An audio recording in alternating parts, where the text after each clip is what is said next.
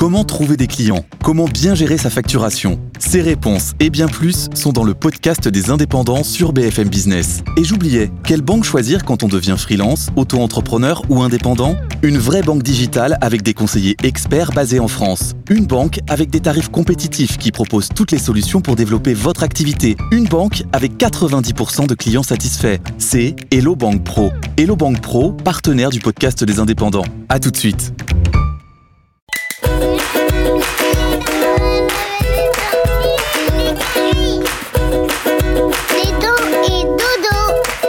Tu veux que je te raconte l'histoire de la seconde vie des sapins de Noël?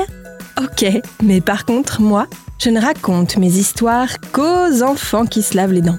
Donc attrape ta brosse à dents, ton dentifrice, et tu rotes jusqu'à ce que l'histoire soit terminée. 3, 2, 1, 0, 0. J'ai une devinette pour toi.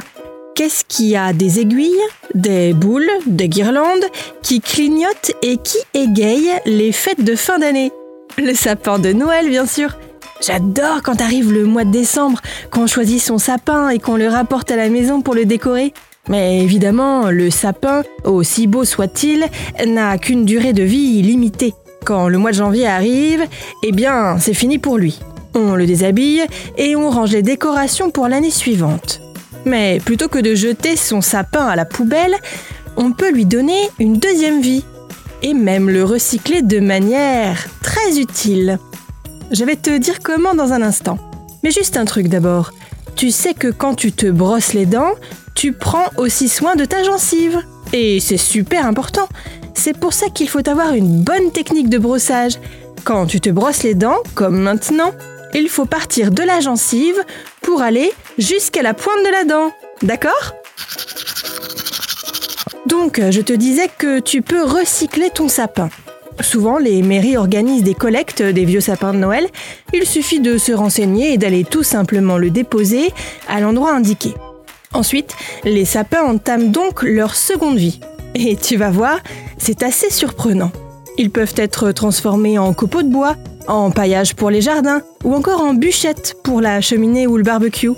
Mais aussi en nourriture pour chèvres. Oui, oui, les chèvres raffolent des sapins de Noël. Alors euh, bien sûr, il ne faut pas qu'il y ait de fausses neiges dessus, et les chèvres ne mangent que certaines espèces. Les Nordman, ceux qui ne perdent pas leurs aiguilles, et les épicéas, qui sont les sapins de Noël les plus courants. Pour les chèvres, les aiguilles de sapin, c'est comme une friandise. C'est même excellent pour leur santé. Les aiguilles sont pleines de vitamines. Les éleveurs leur donnent les sapins à grignoter en complément de leur alimentation habituelle, comme une cure pour se refaire une santé. Mais elles ne doivent pas en abuser, car les aiguilles de sapin, pour les chèvres, c'est comme toutes les bonnes choses, à consommer avec modération. Bon, montre-moi un peu tes dents. Fais A, fais I. Hum, c'est pas mal ça, bien blanche comme il faut. Tant pis pour vous les caries. Allez, maintenant, au lit. Je vais pas aller me coucher Retrouvez les épisodes des Dents et Dodo sur le site et l'application BFM TV et sur toutes les plateformes de streaming. Si cet épisode vous a plu, n'hésitez pas à lui donner une note, à vous abonner à la playlist et surtout à en parler autour de vous. C'est un podcast BFM TV.